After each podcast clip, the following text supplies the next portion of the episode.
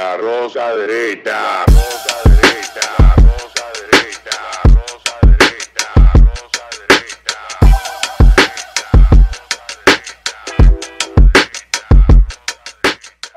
Este programa contiene tres personajes únicos y vulgares. Sus opiniones son totalmente individuales y ofensivas y debido a su contenido todos lo deben ver. Y bienvenidos a otra entrega de La Rosca Derecha, aquí por Falla Media, acompañado de Taz, Pedro Manuel Casals, uno de los cerebros más amueblados Malvado. Que me ha tocado compartir, pero coño, men, eres una ametralladora. incontrolable, ¿eh? Incontrolable, incontrolable. Y, y- y- y además bastante bien, bien informado. Pero una mira- cosa es mira- tener... Mira quién habla. Una eh. cosa es tener eh, cultura y otra cosa es tener información. Mira quién habla. El hombre. Tú eres uno de los hombres más informados que yo conozco. No, no, no, deja tu vaina, deja tu vaina. Porque si hablamos de informado. Hace un año tú me comentaste algo a mí sobre un caso que ahora es que está saliendo a la luz pública. Ah, eso sí, eso sí. ¿Tú lo recuerdas? Eso sí. Y te, y te dije que iba a salir, de qué manera iba a ¿Y salir. de qué manera iba a Y salir? de que exactamente. Pues, le pasa uno no puede tirar todo al mismo tiempo, porque tú sabes hay que, hay que la información, como decía Hoover. eh, eso es un recurso, hay que saber administrarlo. Tú puedes una cosita Edgar aquí, J. Hoover. Para tú joder aquí. Y tú pones una- Es como cuando tu mamá dice, mira, eh, tú ten- ven a la casa que tenemos que hablar una algo en la casa. Tú no sabes lo que ella te quiere hablar. Tú sabes que ahora que tú Ella sabe, pero tú no sabes. Que tú mencionas a Edgar J. Hoover me llama la atención porque creo que Creador del sistema de cre- de creo Unidos. que el guionista de la película sobre la vida de Hoover fue el mismo que hizo el guion sobre la vida de. Si no es así, me, me corrigen.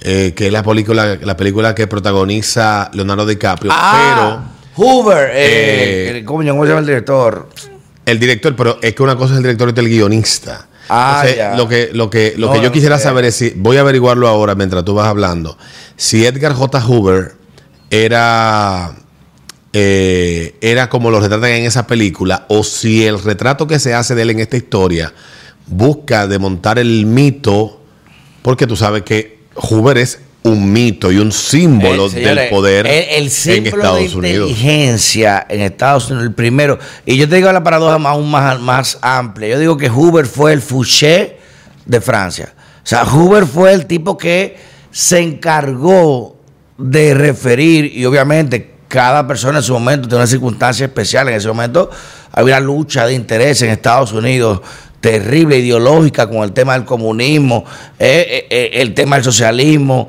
eh, que si Cuba, que si Vietnam, que si China, que si Rusia. O sea, hay que entenderlo. Pero Hoover se encargó, igual que Fouché, de buscar los estratos más sucios para poder Hay que decir que quien dirige la película es Clint Eastwood. Ah, bueno, no, mira, Álvaro, Clint Eastwood. Pero bu- busquen, este señor tiene una vida muy interesante. Hay una. Pero en la película lo, lo retratan como un homosexual reprimido. Yo no diría como soy reprimido, porque hay, qué buena referencia tú haces.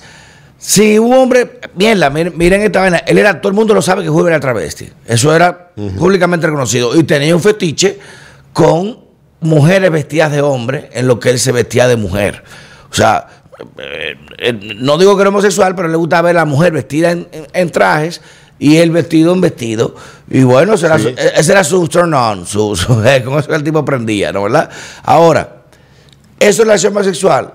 Bueno, que sabe una mujer en vestido No, de pero el, hombre. el retrato que se hace de él, eh, porque la película es interesante en Porque aspectos. Porque también lo, lo quieren, lo quieren, lo, lo pinta la película como no como un hombre valiente, y él mismo hace el esfuerzo en muchos No, casos de un hombre valiente de estar en al, al frente, sino como un gran simulador. Él, él amó estar en la sombra. Y explicaba por qué. Porque cuando tú eres jefe de inteligencia, tú tienes que saber las cosas que nadie quiere que tú sepas. Y por tanto, tú no eres agrado de nadie. Tú no puedes ser un cargador de nadie porque tú vas a saber las cosas que todo el mundo quiere. A Fouché se le, se, se- se le indica también, cuando Napoleón quiere salir de él, que le lleve unos registros y se ven acá, pero mire, fulano estaba en este prostíbulo, en esta- eh, tome esto, guarde para que su esposa. Y, y Napoleón no, entendió el mensaje, no, no, quédate aquí. Igual pasó con Kennedy. Hoover hace lo mismo con Kennedy. Y dice, tan loco por salir del hombre del diablo. eh, lo- eh, fíjate que Hoover tuvo varias presidencias, no perteneció a un partido, ni respondió a un partido, pero ninguno atrevió a quitarlo. ¿Por qué? Porque yo sé lo que tú hiciste para llegar. Yo sé lo que hiciste de lo que está en presidencia. Yo sé lo que hiciste con todo antes de eso. Hice tu vida privada. Hoover fue primero, igual que Fouché, pero te digo que la reproducción de él, de buscar la política de las camas Cuyo, ¿con quién se acuesta fulano? Mandarle el protector. Mire, efectivamente, este pana es el guionista de la película de Dustin Harvey Milk. Black. Entonces, Dustin Lance Black. Búscate quién es ese tigre. Lo voy a buscar. Pero te digo, para mí, y tú el que has estudiado seguridad a nivel internacional o, o- o ha manejado seguridad pública, que eso es delicadísimo, porque tú puedes saber algo de un presidente y tú no puedes decirlo, porque eso puede causar una debacle que se joda hasta la estabilidad de un país. Y Hoover sabía secretos. Incluso cuando lo manda a destituir por el hermano de Kennedy, que era fiscal general de los Estados Unidos en ese momento, eh, le dice, no, no quiere cooperar con esto. Y él va, le lleva unos negativos de una foto. Dice, mire, por si acaso, ¡Ey, tranquilo! eh, quédate ahí, no te hace falta para la nación. Pero te dice eso de que la, la persona en sí o la figura que tenía, más de mitológica, era una figura que llegó a ensamblar lo que hoy en día es la nación de mayor sistema de espionaje que es Estados Unidos y de saber, como hacen los mismos gringos, que la información no se revela, se administra y tú le sacas provecho. Yo voy a quitarle tanto a esto acá. Y el líder de Irán está haciendo esto, oh, pero el líder de China hizo esto, oh, y tú tienes que saberlo. Y por eso tú tienes que manejar hasta tu propia gente, espionarla. Y es un tema delicado, pero es una realidad de Estado y de poder. Y si se invienta por ahí, vi que también una serie que a Rocco le gusta mucho, y más que le gusta ese tipo de vaina, trampeta y esa vaina. Se llama The White House Plumbers, que es los plomeros de la Casa Blanca.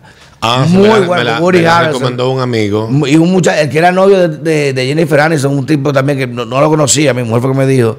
Y muy buenos actores. Pero- y es basada totalmente en Esa hechos es, reales. esa es la historia contada desde la perspectiva de los que supuestamente participaron, está- participaron. En, en el esquema de Pero- que pero- es una paja coco lo que Pero está dime, dime, dime, bueno, que Estados Unidos es complejo y además ya la política es un juego serio y bastante agresivo en la práctica. Pero ¿Tú la pero viste? Tú que, eh, bueno, un día estamos teniendo una conversación aquí, tú conoces bastante detalles. ¿Lo que pasó con Watergate fue tal o no fue parte de las conspiraciones que a veces se dan detrás del poder para derribar la legitimidad de ciertos gobiernos? Porque hay un problema que yo siento, y ayer lo hablaba con un amigo con el caso de Trump. Yo no entiendo, y esto es una cuestión que de verdad uno se pregunta, es que la silla, el asiento en la oficina oval, cuando te sientas ahí, obnubila a los presidentes a un punto que lo lleva, por ejemplo, el mismo Nixon entendía que el presidente podía estar por encima del bien y del mal y de que no podían haber cosas ilegales que el presidente hiciera. Él lo entendía, él estaba convencido de eso, aunque, aunque no era como él lo pudiera imaginar o pensar. y en la práctica cometió mucho, mucha, muchos errores que le costaron el puesto, un tipo que le costó tanto trabajo llegar a ser presidente de Estados Unidos.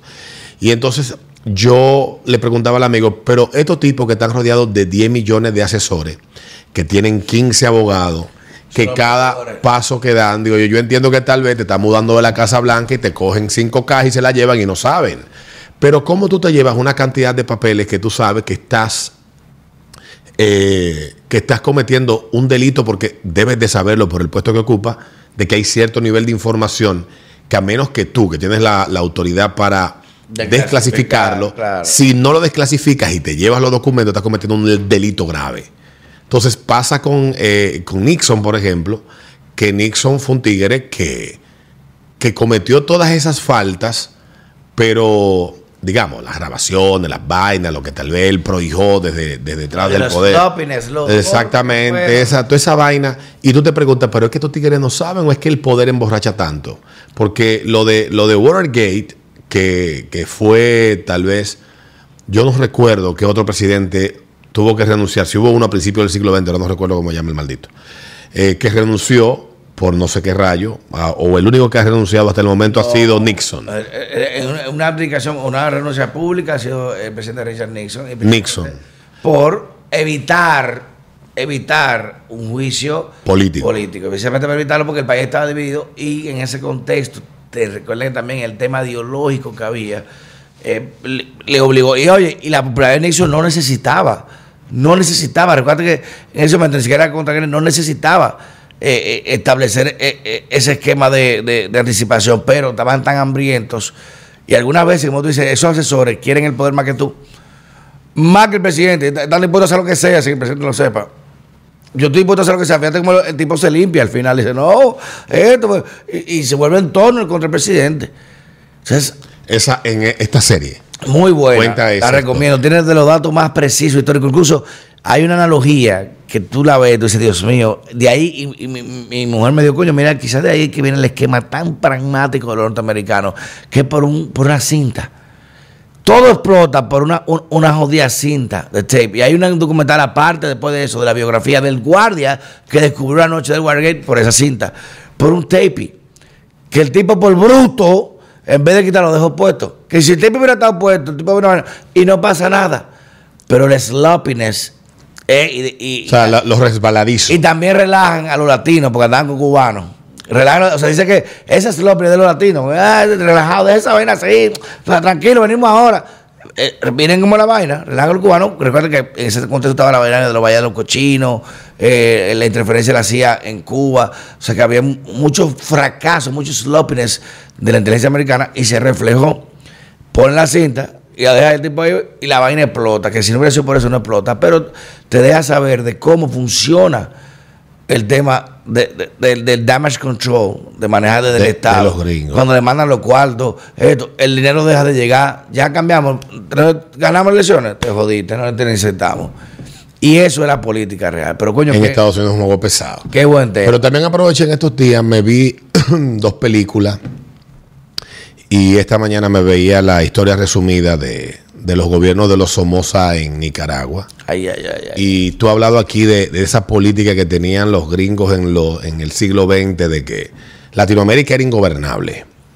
Desde México Eso hasta. Argentina. Dos gente, mataba una gente en día, otro, tú no sabías a- con quién hablar. Era, era ingobernable y Estados Unidos, con todas la- la- las ocupaciones, la- el peso político y económico que tenía en la región, pues supieron ejercer su influencia con mucha, con mucha efectividad. Sí. Y en el caso de los Somoza, que, que uno nada más escucha los tremendismos, los Somoza gobernaron por más de 40 años Nicaragua, desde finales de- desde la década del 30 hasta finales de la década del 70, el 79, julio por ahí, mayo del año 79. Y desde entonces Nicaragua no ha podido salir de la desgracia, aunque en esos 40 años tuvo un relativo desarrollo y una relativa y una y un desarrollo económico importante en los años de los Somoza y cómo el padre muere a manos de, de un opositor, un poeta que le da cuatro tiros, el hermano que hereda el poder termina muerto también, enfermo, y entonces el más pequeño, que es, eh, creo que se llamaba Tachito, le decían, eh, si, si no era así, pues me corrigen, pues termina debilitado porque la filosofía que tenía Estados Unidos de, eh, que puso en práctica fue cambiada cuando llega Carter al poder. Entonces, esos cuatro años de Carter tuvieron muchos episodios a nivel global por, la, por el cambio de visión en la política de Estados Unidos, la relación de Estados Unidos con los gobiernos que consideraban aliados. Sí. O sea, y, y tú me lo pregunto.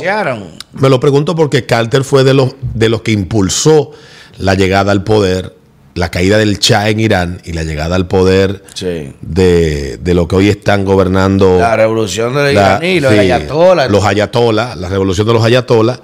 Él fue de los que prohijó eso en la reunión esa famosa en Guadalupe con el primer ministro británico, el va. presidente de Francia y él, que eran, entendían, me imagino yo en ese momento, ya eran los padres de, o los que decidían, Bueno, tomaban las grandes lo decisiones. En ese momento, claro. Y, y- y entonces pasa lo de los Somoza y, y uno se pregunta, ¿cómo Estados Unidos, siendo un país de mentes tan brillantes, pudo haber eh, haberse permitido este tipo de decisiones que todavía hoy no han podido revertir?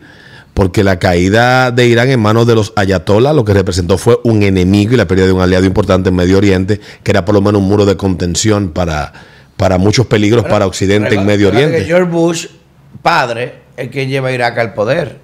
Y George Bush, hijo, es quien lo ejecuta en una cuerda en ejecución pública.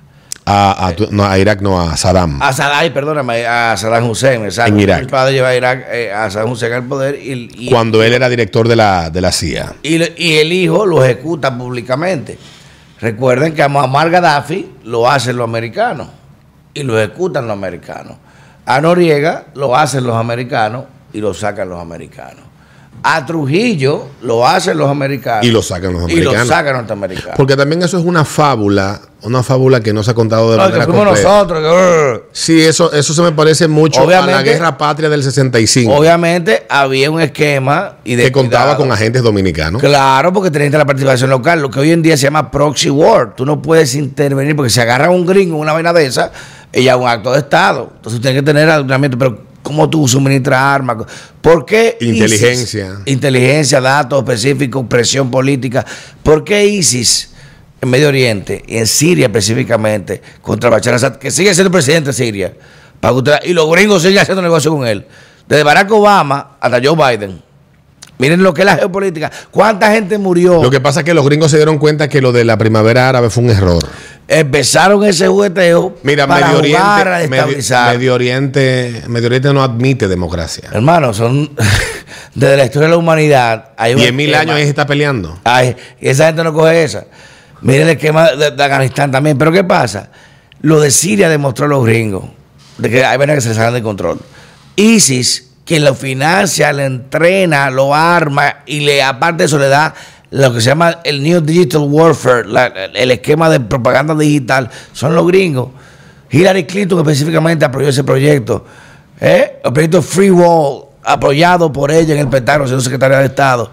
Y estaban mandando, vamos a tumbar Satura de adentro. Lo que no, sab- no, no contaron es que esta gente. Son el incontrolables. La ideología trasciende. eh, No, la medio. ideología no, su fe. Cuando no se metía en convirtió. Irak y se metía en Siria y empezaba a romper barreras, güey, se le fue de la mano. Él le fue muy feo. Entonces, ¿qué pasa? Y no de ahora, busqué la historia de Nicholas Berg, Nick Berg en Irak también, y de Juba, de Baghdad Sniper.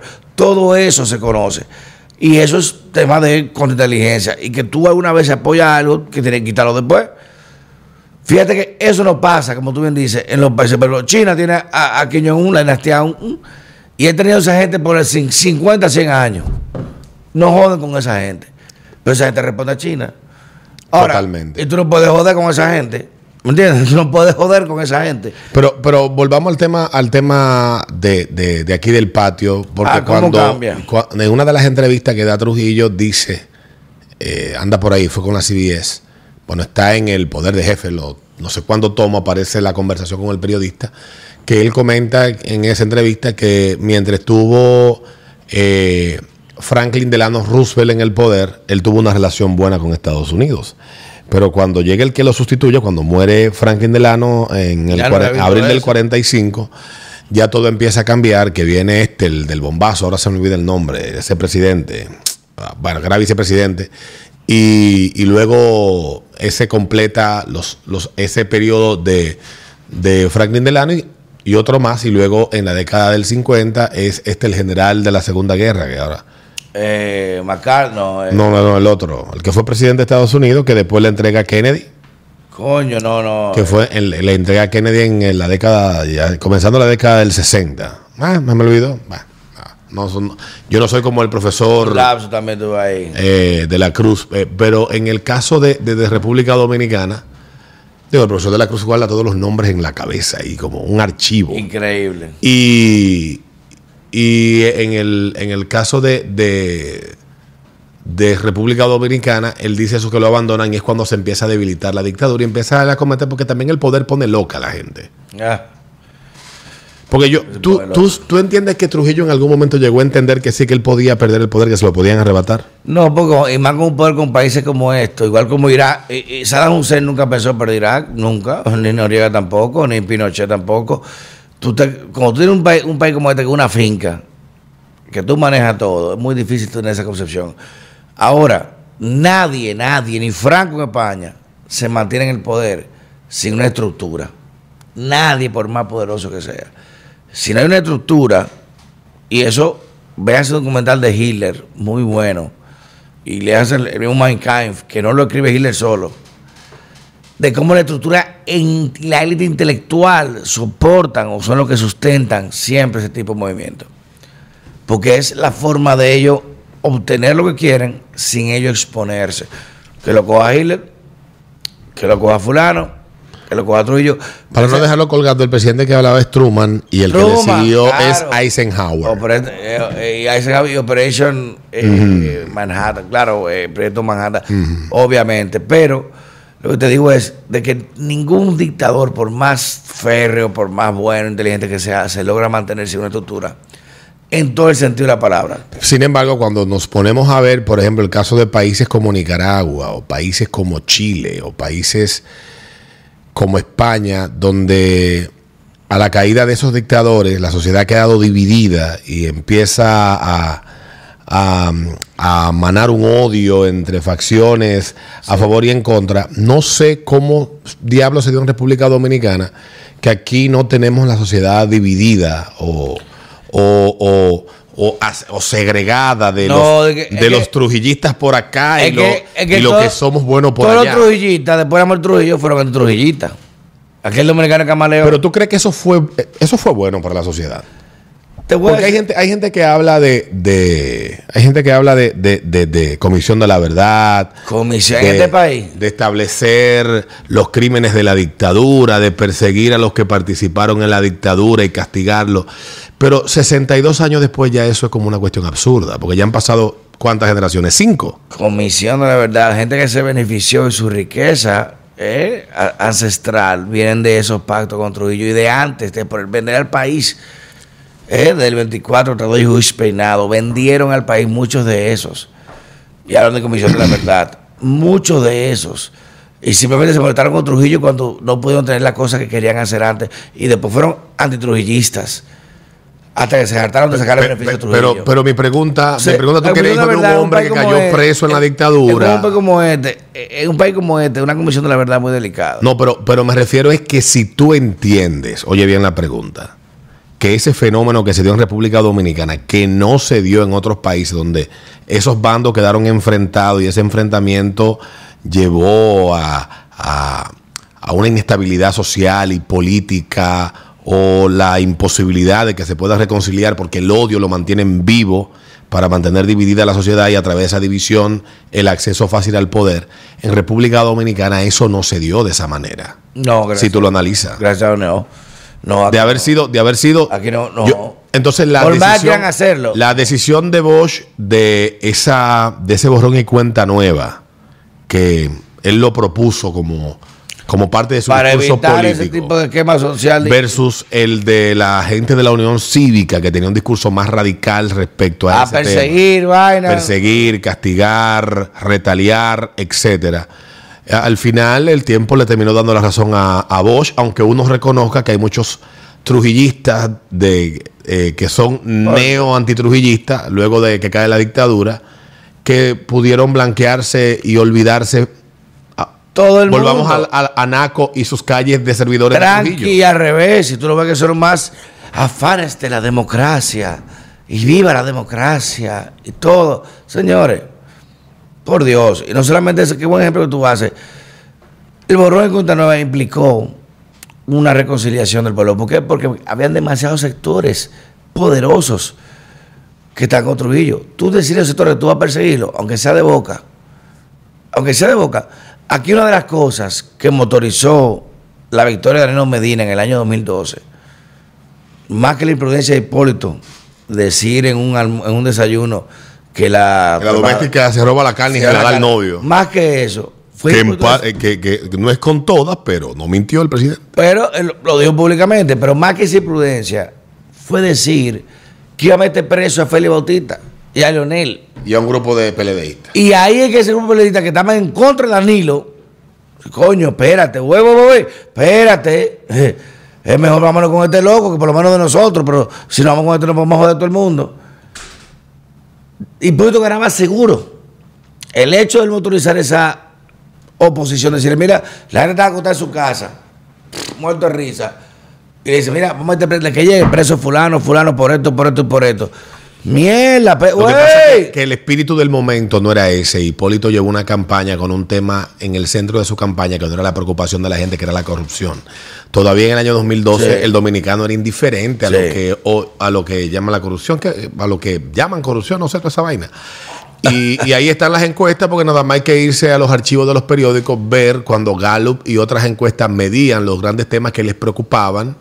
La corrupción aparecía era un por tema de un 4% de la gente decía que le preocupaba la corrupción. Ahora, en esos ocho años de Danilo, pero sobre todo después del el escándalo de Odebrecht, que cambia el panorama regional y el sentimiento hacia el tema ya se vuelve totalmente un, sentimiento de adversión de si esto importa. Es que más que eso fue internacional, Alberto. Un tema internacional Fue por- por el internacional, lo obligó a pensar en eso. Exactamente, llega este tema y se convierte con a partir de diciembre del 2016 ya en un tema que sí es importante para todo el mundo. Luego todavía en el 2014 cuando se archiva el caso de en el que había una acusación hacia hacia el senador Sí. y cuando la, la, la fiscal también decide la querella, que cómo yo le puedo hacer eso a mi profesor, etcétera.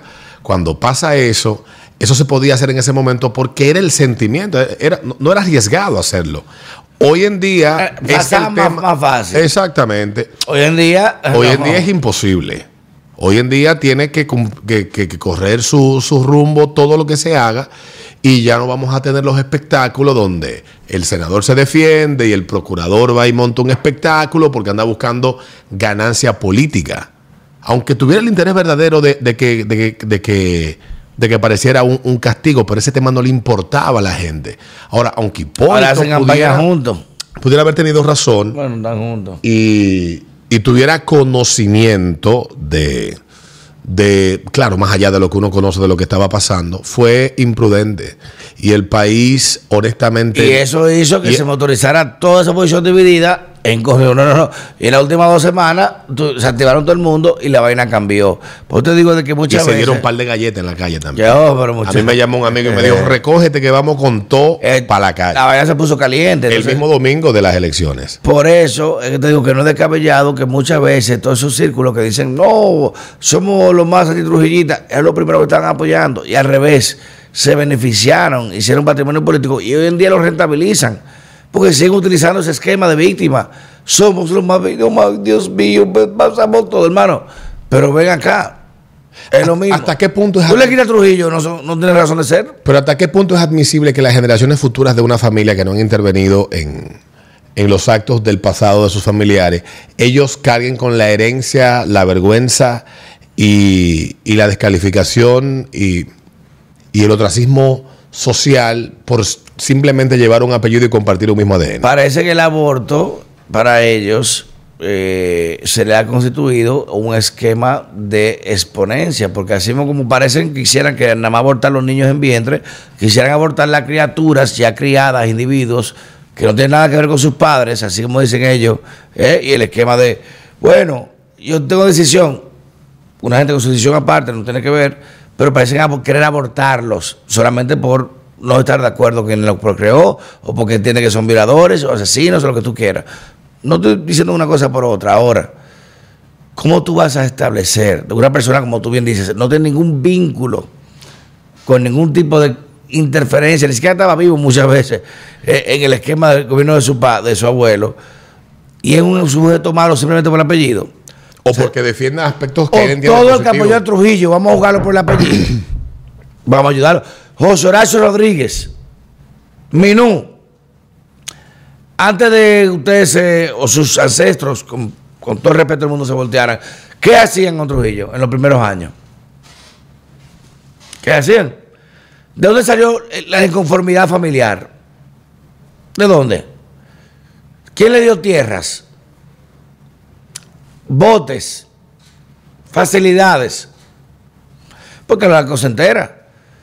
¿No es verdad? Y está de acuerdo. Bueno, lo que, lo que hizo mi abuelo, podrá decir José Horacio, bueno, lo que hizo mi abuelo con Trujillo, eso es cosa de él. Igual lo que hizo su abuelo también. No, porque mi mamá sí, mi no- sí, igual que hizo la mamá de él también. O sea, si vamos a juzgar de ancestros, estamos yendo al revisionismo histórico. Que mi, mi abuelo hace 100 años tenía 10 clavos. Y yo tengo Pasó- que pedir perdón por eso. Pasó en Estados Unidos que una catedrática universitaria y, y intelectual gr- gringa, que fue de las ideólogas y de las motorizadoras de, de- de las reparaciones a, a descendientes de esclavos en Estados Unidos, el pago de dinero a descendientes de esclavos. Pues resultó que cuando hicieron la investigación del árbol genealógico de ella, pues ella era nieta, ella desciende de, de dueños de esclavos en Estados Unidos. En el sur- Kamala Harris, vicepresidente también. en el sur de Estados Unidos había muchos negros que eran propietarios Y del Kamala Harris, vicepresidenta de Estados Unidos, tenía a su abuelo esclavo en plantaciones de algodón en Jamaica. Más de 100 esclavos. Y ella, more- y era más, mira, la más morena. ¡Uh! Entonces ese revisionismo a veces y no y, Es peligroso. y hay que ser, y hay que ser claro porque si estamos no podemos tener un doble rasero, o sea, igual como para Kamala no hay ninguna culpa lo que haya hecho su abuelo, no, No lo hay. pues la hay podemos ni responsabilidad alguna. Pero también tenemos que verlo con alguna, con, con otras personas, porque aquí, eh, mira, ¿cuál es mi problema? Que hay como una especie como de realeza que entiende que los sacrificios del tipo que sean, que hay que agradecerlos, pero tampoco hay que clavizarse en el, en el agradecimiento, en el proceso de agradecer, eh, No, posiblemente, les garantiza a ellos. posiblemente sus familiares fueron, fueron, fueron personas que estuvieron de manera honesta y de manera eh, coherente eh, en contra de la dictadura. Pero su descendencia de una, de dos y de tres generaciones nos ha costado a nosotros. Ah. Hemos creado como una especie de realeza donde esta es la sangre, la sangre pura. y te lo dice alguien. la sangre pura. Estoy de acuerdo contigo. Tenemos, tenemos que. No, espérate. que No, no, soy- estoy de acuerdo contigo y nieto te, lo de dice, fulano. y te lo dice alguien que tengo dos vinculaciones directas aeronacionales. Desde mi tío abuelo, abuelo de mi madre, eh, Amado García Guerrero, tío de mi madre, Amado García Amado, y desde el tío de mi padre, dos tíos abuelos juntos en la gesta, Roberto Pastoriza. Tengo dos descendientes directos de la gesta que por sangre me vinculan. Y estoy de acuerdo con eso, que tú no te puedes creer, como han vivido esa gente de fundaciones y del nombre de lo que hicieron sus ancestros. Mi, papá peleó en el Matún y yo ando que no, tenemos que tener una placa de comando. Pero ven acá, hermano, al revés, yo quiero distanciarme de sus éxitos para yo demostrar también a mi hijo, coño, mira, tu abuelo fue duro, yo también fui duro y más duro que él. Obviamente, en su momento, en su contexto. Pero yo no puedo ampararme como una sombrilla, un paracaídas y vivir de eso toda la vida. Aunque yo digo que, que- que el trabajo más esclavizante y difícil de lograr el propósito es superar a los padres. Esa vaina me martilla explicar. todos los días. te voy a, te voy a explicar. Esa martilla qué, tú te imaginas. Yo, yo se lo decía a un amigo, le digo yo, no te ofusques con eso. Yo Papi decía, con mi edad ya había hecho ministro. yo, yo, yo le digo, no te ofusques con eso, no solamente en los logros materiales, porque yo siempre me concentro en, en- en los logros eh, personales, digo yo. Para tú superar a tu padre, tú tienes que lograr criar hijos que sean iguales que tú. Mierda, está buena esa. O sea, si tú saliste muy bueno, si tú eres un buen El hecho padre, de superar tu. a- mierda. No, no en los Wow. materiales, o sea, es difícil, entonces no te puedes en- en- encerrar en eso, sino crear tu propio legado y tu propia historia. Eso. Digo yo que es más psicológicamente Me menos eso. traumatizante. Crear un hijo más. Y, y papá dice siempre: el- el- el- lo que te dejo el legado no es una herencia, es una promesa, una deuda para tú seguir pagando, para tu hijo, para tener lo que va a tener que pagar después. Pero qué bueno, porque son uno. Obviamente te compara, coño, papi a los 30 años, 32 años peleó en una guerra, eh, tuvo un lío. O Su contexto era otro Fue doctor, loco, doctor PH, doctor en, en Milán con 34 años. Digo, coño, yo perdí el tiempo. Pero también era diferente, eran otros tiempos. Y sin embargo, sale la influencia. Pero me gusta eso de que a través de los hijos tú visualizas lo que tú das tu mejor producto y ahí te comparas entonces con los padres.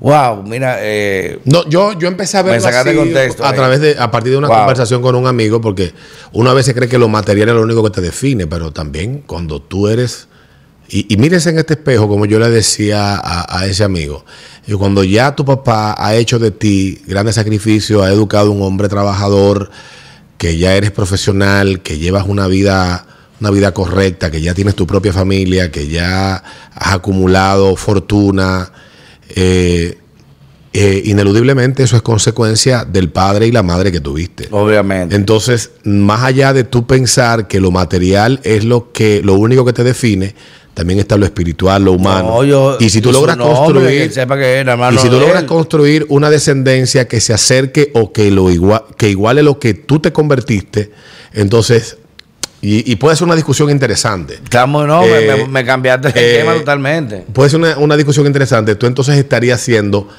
igual o mejor que tu papá, porque entonces tú De algo mejor. de algo pero mejor. Que él dejó. Que eres que, pero que él me decía a mí, hay que dejar la- las tierras mejor como tú lo encontraste. Si yo te dejo esto, tienes que dejarme lo mejor para que venga, para hijo que venga, lo use mejor que tú. Por eso eh, te dejo tu nombre y educación.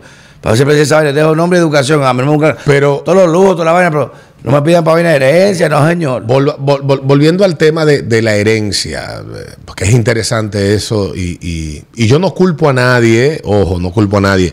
Lo que trato de hacerles ver es que, eh, eh, es que, eh, repito, el agradecimiento no puede ser esclavizante. No, ni eso es un tema de, y, de la moral loco. y la moral no puede ser no puede ser responsabilidad de un solo bando definir lo que es bueno o lo que es malo porque si aquí nosotros no podemos revisar como tú decías la regresión histórica o sea le damos hacia atrás una regresión a muchos que hoy hablan con una autoridad o que quieren definir No. y dictar La Comisión de la Verdad, Uchilora, Edifeble, Farideh Raful, Altagracia Salazar, eh, es- es- esa es la Comisión de Juan Bolívar, esa es la Comisión de la Verdad.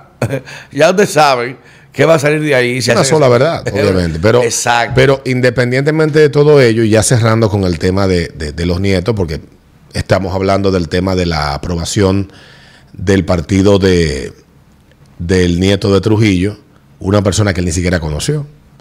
Aunque su madre, eh, Angelita, pueda haberle transmitido las mejores ideas, que debo decir que la fundación que trabaja con ella aquí en el país me mandó de regalo el libro, lo he ojeado, pero no lo he podido leer.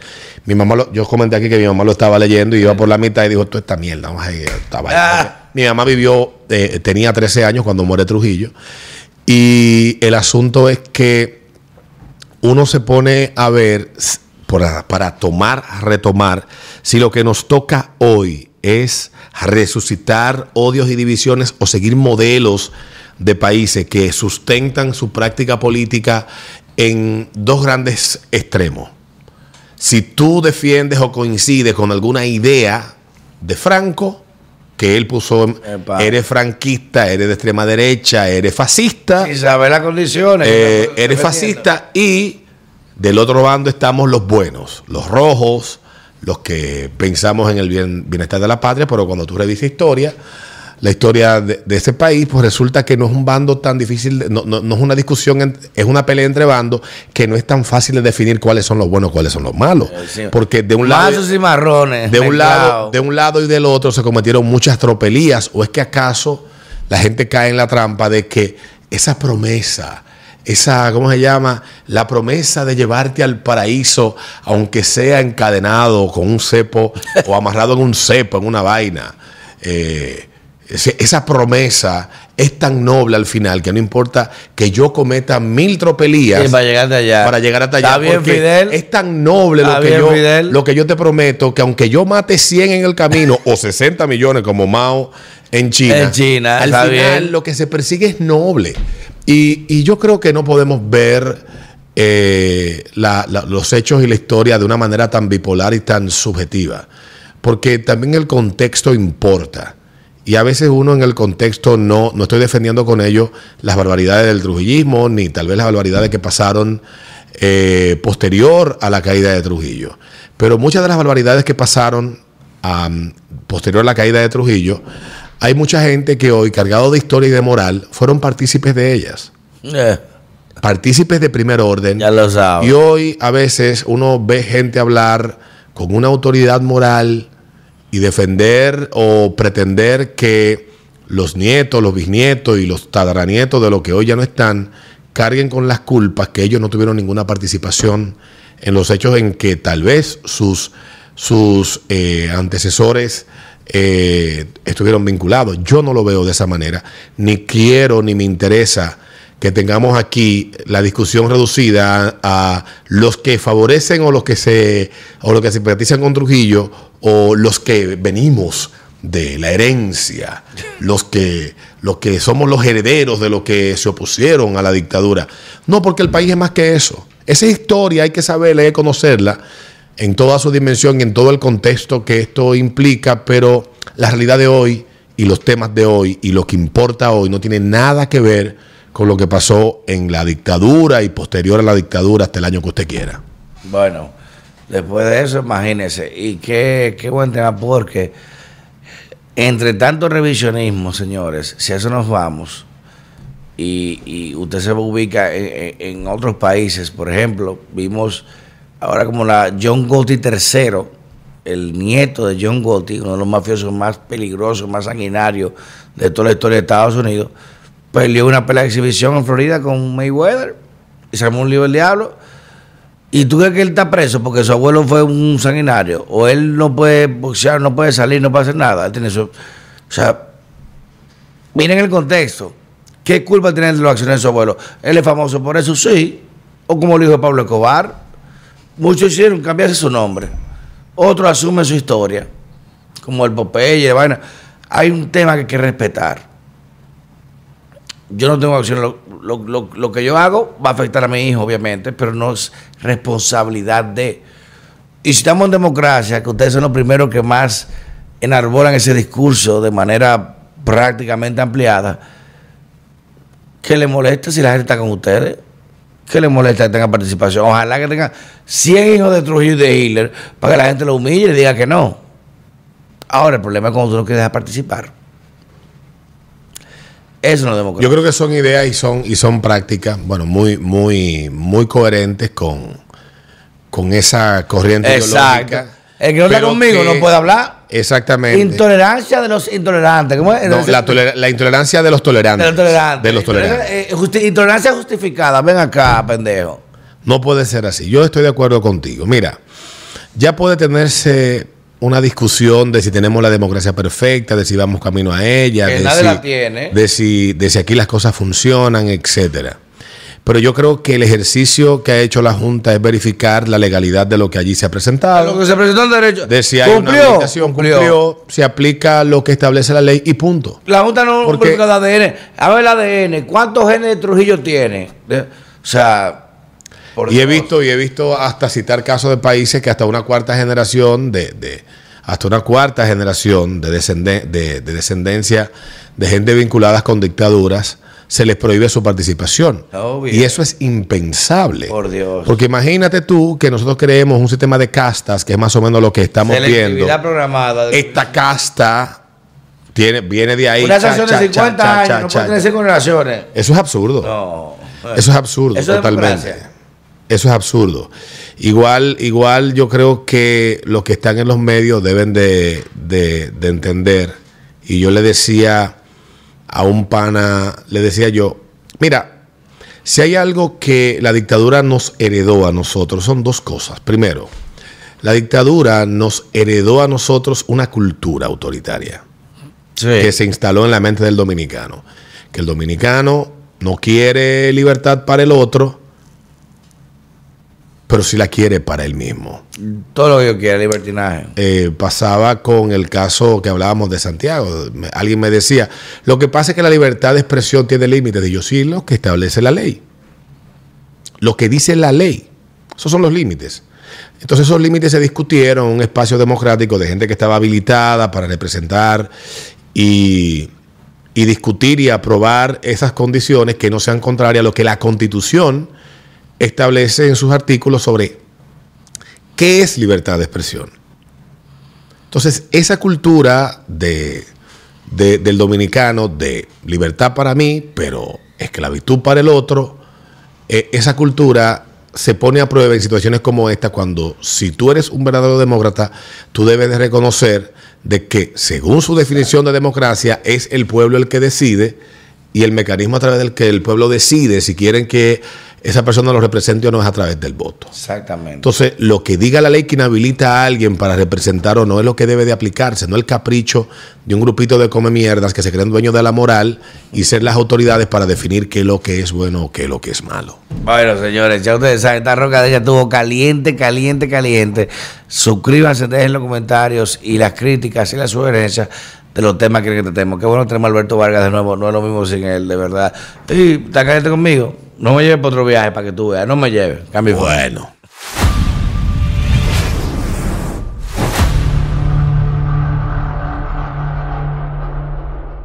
La rosa derecha.